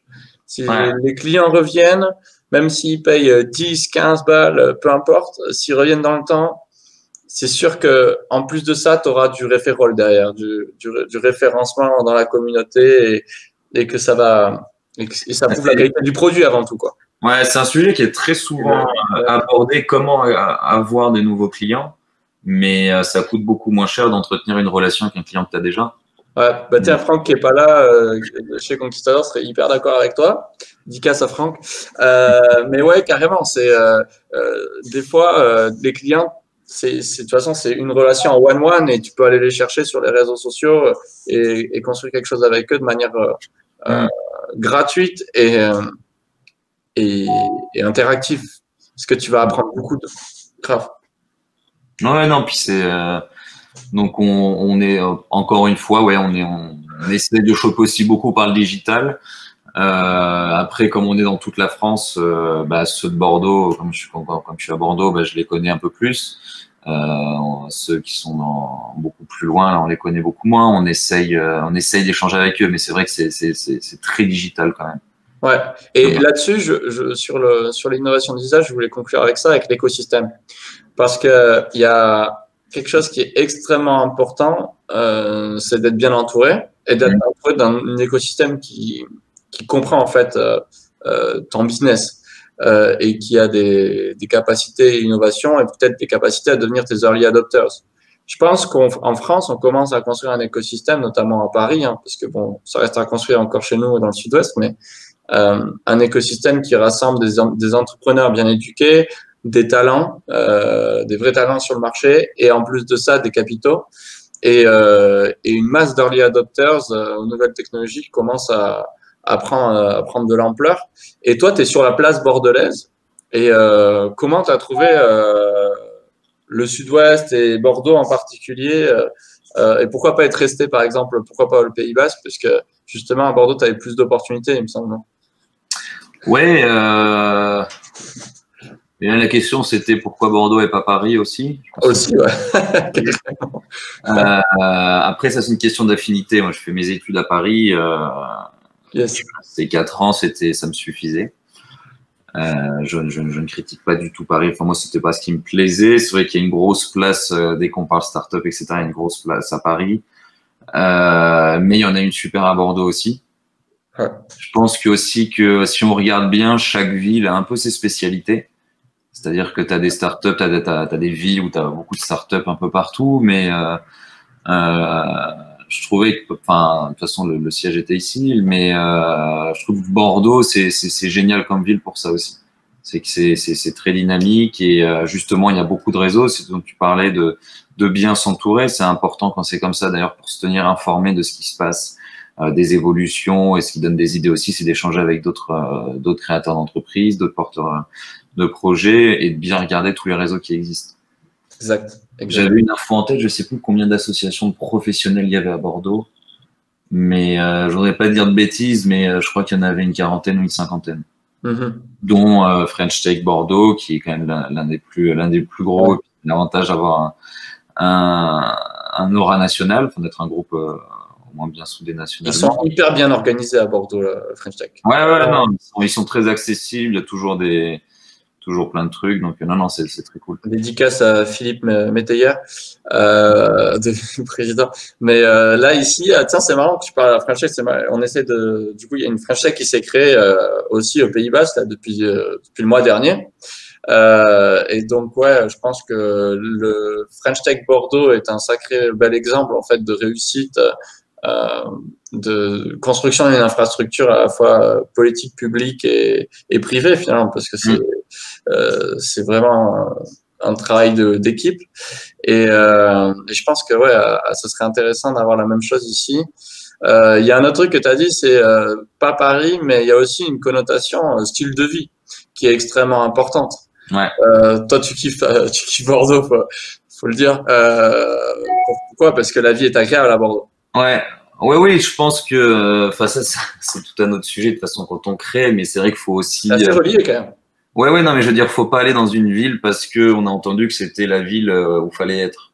Ouais. Je, veux dire, je pense qu'il y a assez d'autres, il y a assez d'autres opportunités en France, et assez d'autres endroits où c'est intéressant. Euh, et puis comme euh, bah, mine de rien de, de, de, créer une entreprise et de la gérer, c'est quand même assez compliqué. Enfin, c'est euh, c'est beaucoup de temps. Il faut savoir aussi déconnecter. Et euh, il faut bah, faut aussi aimer la vie que tu parce que en dehors de l'entreprise, en dehors de ce que tu fais. Donc, et ce que j'aime bien le Pays Basque a un énorme créneau là-dessus. Ouais, ouais, non, mais bien sûr, mais pour ceux qui veulent. Non, Après, ce que j'aimais bien à Bordeaux, c'est comme c'est plus petit, c'est plus à taille humaine, j'avais le sentiment que tu as plus une place à prendre, enfin, tu, tu, tu as plus de place, je crois. Ouais, carrément. carrément. Et puis, euh, bon, euh, il y, a, y avait déjà euh, de, de, très grosses implantations aussi. Hmm. Il y, a déjà, il y avait déjà des grands groupes à, à, Bordeaux, plus que, en tout cas, chez nous, moins qu'à Paris. Ah, attends deux ans, ils seront tous chez toi. Ouais, ouais. mais ça, ça, aide à, ça aide à aller plus vite, à faire grandir un écosystème. Euh, mm. Après, euh, il y a eu euh, toute cette mode-là des écoles de code, etc., qui sont aussi arrivées beaucoup à Bordeaux et assez tôt finalement. Je parle du wagon avec Bertrand Bussac notamment, etc., qui, a, qui a créé ben, un, un, écosystème quand même propice euh, aux startups parce que bon, malgré tout, bien que tu peux commencer une boîte sans être tech, il y a peut-être un moment donné, si tu, si tu vas être un peu à jour sur le digital et tu veux créer des, des process intéressants, euh, tu vas quand même devoir euh, t'armer de, de, compétences solides autour de toi. Et, euh, et là, les talents, euh, il y en a, il y en a de plus en plus. Et il y a des très très bons ingénieurs en France. Ils hein. sont vraiment euh, un niveau extraordinaire, un niveau ingénierie. On n'est pas très très bon en business. Oh, faute à qui. Euh, mais, euh, je pense que en, dev aussi, on a des, on a du très très lourd. Euh, on a du très très lourd et il y a des écoles de code, notamment là, il y a l'école Microsoft IA qui s'installe au connecteur de Village Baïséa de, de Biarritz.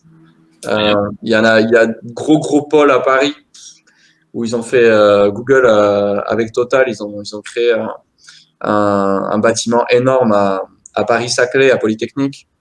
Euh, on va avoir des profils de malades. qu'ils ont monté? Ouais, ouais, ouais. Ils concurrencent École 42 Ouais, pas, pas, vraiment, mais ils sont avec. Euh, dans le bâtiment, il y a DeepMind aussi. Donc, tu vois, euh, il y a du lourd. Et puis, mm. euh, ils sont 8 rue de Londres à côté de la gare, euh, c'est la gare Saint-Lazare, je crois, non? Ah, Je sais plus. Saint-Lazare, je crois.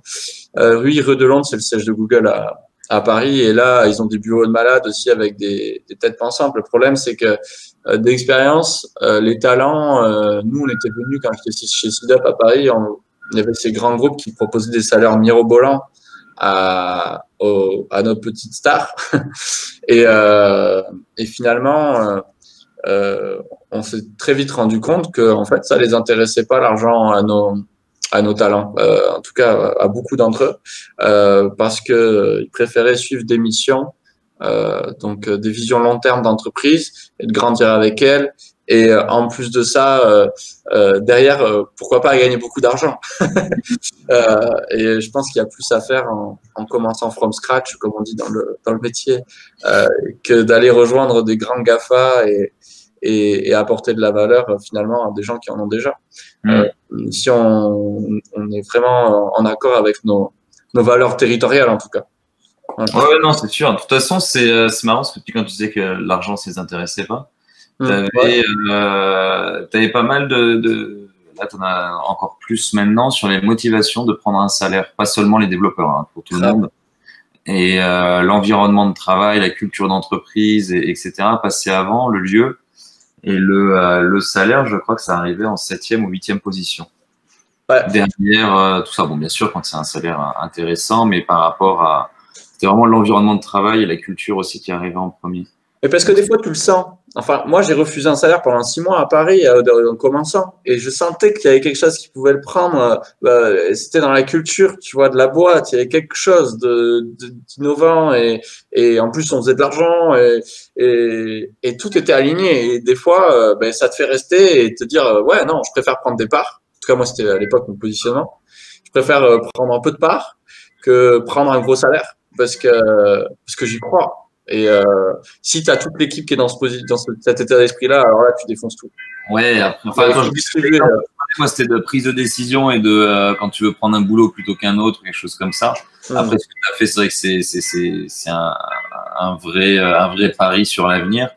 Euh, après, travailler, je ne sais pas s'il y a beaucoup de personnes qui accepteraient de travailler gratuitement parce qu'ils croient dans l'entreprise. Mais. Euh... Il, y a, il, y a, des gens qui me connaissent dans le chat, à mon avis. Tu, tu, de quoi? Il y a, Open Startup. Hein. Tu connais? Ah oui. Et, Open Startup, il dit Thibaut, on n'oublie pas, n'oublie pas que Bordeaux, c'est pas loin de la Dordogne. Alors, je sais pas, à mon avis, ils sont, ils sont par là-bas. Et euh, il est totalement d'accord sur l'importance locale de l'écosystème. Et, et, voilà, donc Open Startup, je sais pas qui c'est derrière Open Startup. Désolé. Euh, on verra ça, on verra ça plus tard. Euh, on, va peut-être euh, va peut-être conclure sur euh, le acte local, acte global. Hmm. C'est le 21e siècle. C'est beau ça. Attends, c'est quoi ce sirène derrière C'est toi C'est moi, j'habite, j'ai le bureau là à côté d'une église. ok, le patron. Vous attendez pas trop? Non, ça va, ça va. On a juste un bing, bing, bing, mais euh, il est quelle heure? 8h15. Euh, ok, bon. Bah. C'est une messe à cette heure-ci, j'ai toujours j'ai oublié le nom. Alléluia. Allez, tu vois, c'est la minute Alléluia, acte local, global. Voilà. non, mais, non, mais c'est le plus important de façon d'être euh, bien local. C'est tout je m'attendais à. Une grosse phrase. Non, non, non. Euh, bah, par rapport au local, nous, c'est quelque chose dans lequel on croit beaucoup. C'est notamment pour ça qu'on fait euh, les marques avec les fondateurs. Euh, pour recréer ces identités locales et, et recréer ça dans ce sens-là. Après aussi, pour avoir un impact au niveau global, bah, c'est en multipliant les petites actions que tu mets au niveau local. C'est-à-dire qu'on pourra changer toutes les, euh, bah, toutes les façons de travailler et avoir un super gros réseau d'espaces de, travail et d'utilisateurs euh, bah, en multipliant justement toutes ces petites plateformes au niveau local. Ouais. Et, plus on aura des boîtes qui pensent comme toi et, comme nous, plus mieux ça ira pour le local parce que on pourra, on pourra créer des, des entités, notamment grâce au digital, qui seront implantées localement et qui augmenteront les salaires de chez nous, etc. etc. Mais je pense que les, euh, voilà, tu vois, tu as eu toutes les, les, les, circuits courts. On a beaucoup parlé de circuits courts, notamment pour l'alimentation, pour les maraîchers, etc., etc. Là, pendant le, confinement, je pense qu'il y a une réelle prise de conscience quand même qui est en train de, de s'opérer actuellement par rapport à ça. ah ouais, complet. Tourner au niveau local, de reconsommer euh, proche de chez soi. Après, euh, après, il y a beaucoup de travail à, à faire dedans. C'est vrai que euh, j'en parle, on, en parlait notamment par rapport aux habits. C'est vrai que, ce, serait, ce serait génial de, euh, pardon, de pouvoir s'habiller que localement. Pour le moment, il n'y a pas trop d'offres. Mais... Ah, deux sujets ultra chauds là, parce que j'étais tout à l'heure à train d'enseigner à des étudiants entrepreneurs et il y en a un justement euh, euh, directement. Euh, lui, il me racontait qu'au Sénégal, ils allaient jusqu'en Turquie euh, pour faire des, des, uniformes, enfin les vêtements du pays parce qu'ils avaient rien sur place. Tu vois, là, pareil. Hein et de deux, en, en, agriculture, incroyable, dans mon petit village d'Espouey, les mecs, ils ont jamais touché au digital de leur vie. Les agriculteurs, ils ont créé un WhatsApp pendant le confinement pour, pour fournir, tu vois, la population euh, en espérant qu'après, tu vois, dans ces moments de crise, comme tu disais tout à l'heure, c'était extrêmement intéressant, c'est que les gens, ils changent quand ils n'ont pas le choix. Mm. Et euh, le problème, c'est quand ils ont de nouveau le choix, est-ce qu'ils vont toujours être lazy, être euh, un peu ah ouais, non, finalement, je vais me faciliter la vie, je vais aller à, à l'inter, à l'intermarché ou je ne sais quoi. c'est là où on s'appelle. Je pense que c'est pour ça qu'on vit une période qui est hyper intéressante Euh, déjà, il y aura énormément, il y a énormément d'opportunités. Je me faisais la réflexion hier, je me baladais sur LinkedIn, j'ai jamais vu autant de euh, propositions d'emploi ou de demandes d'emploi. C'est incroyable. Yes, ouais, et, ouais, euh, et, et, justement, là, tu as, la question de savoir ça. Est-ce que, est-ce que toutes les bonnes résolutions qui ont été prises pendant le confinement vont être tenues ou est-ce que c'est comme des résolutions du nouvel an et que. Elle, elle, est bien celle-là, c'est comme les résolutions du nouvel an. Ouais, ouais, Ah, les, les résolutions. Mais au sport. Ouais, on verra bien. Ah, Open Startup, c'était Guillaume Comagnac. Salut Guillaume. Euh, désolé de ne pas t'avoir euh, reconnu. voilà. euh, quand on croit à un projet, on peut se lâcher. on peut se lâcher par rapport au salaire. Oui, ben c'est vrai, c'est pas faux, euh, Jérôme. C'est un gars de chez moi qui dit ça. Il va bientôt te négocier une augmentation de salaire, tu vois. si c'est pas déjà fait. bon, voilà. Bon, mais, en tout cas, ben, je crois qu'on on commence à faire un peu le tour. Donc, euh, ben, c'était cool. On a passé un bon moment, Thibaut. Euh, on, a, on, a, on, a, abordé du coup un peu, euh, ouais, mettre obvious en évidence le fait que, que finalement, c'est possible de faire de l'innovation par l'innovation d'usage sans avoir de compétences technologiques à la base. Et là, vous êtes complètement, vous incarnez cette, cet exemple.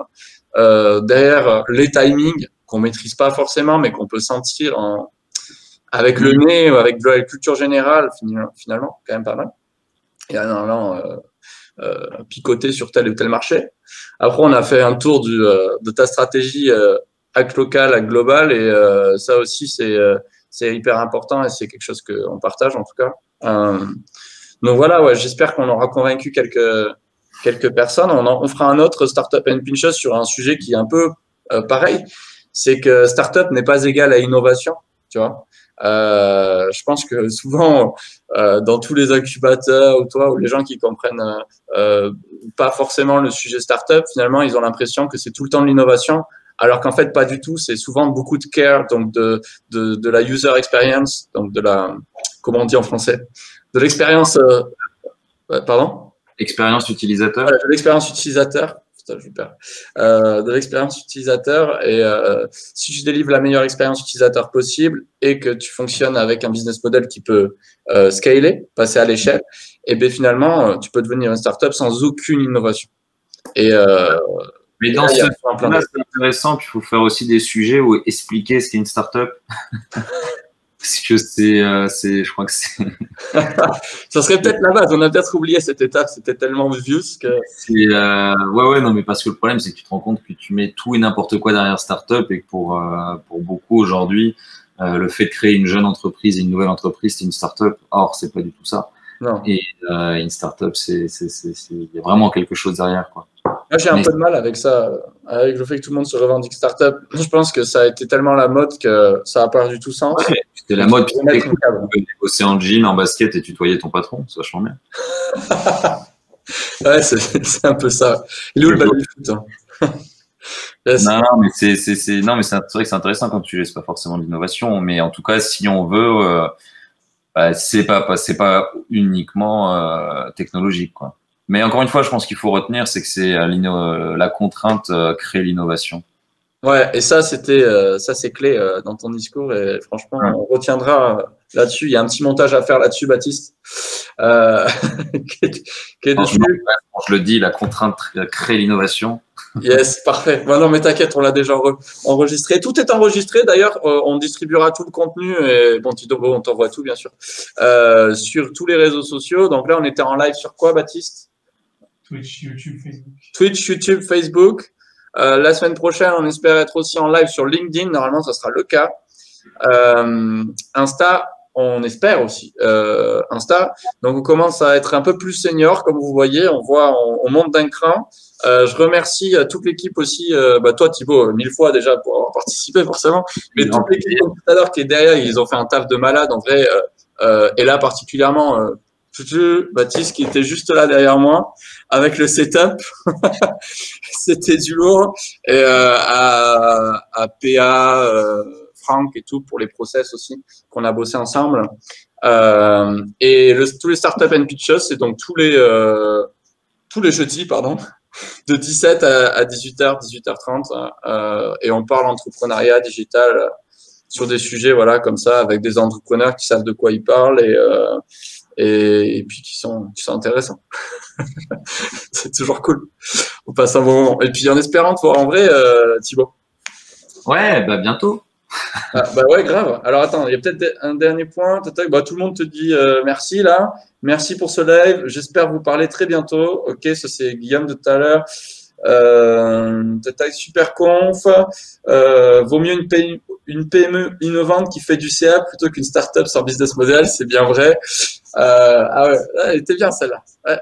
Ah, on va impacter. Tiens, je pense que c'est même le nom d'une conf, ça. C'est même le nom d'un startup euh, euh, Pinchos, ça peut l'être. Hein. Mm.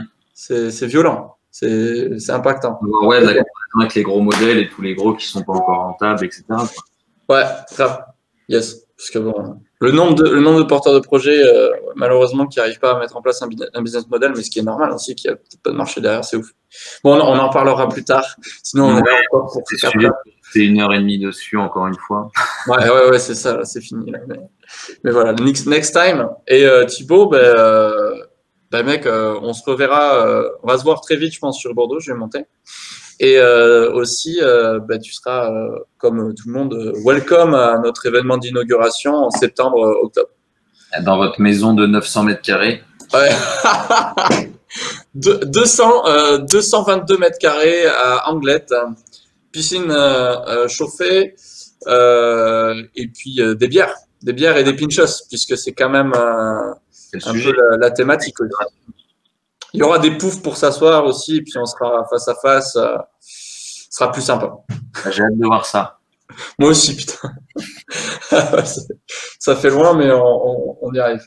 Allez, on fait le, compte à rebours avec. Euh, avec euh, non, non, zéro, pas de compte à rebours. Donc, ciao, Ico.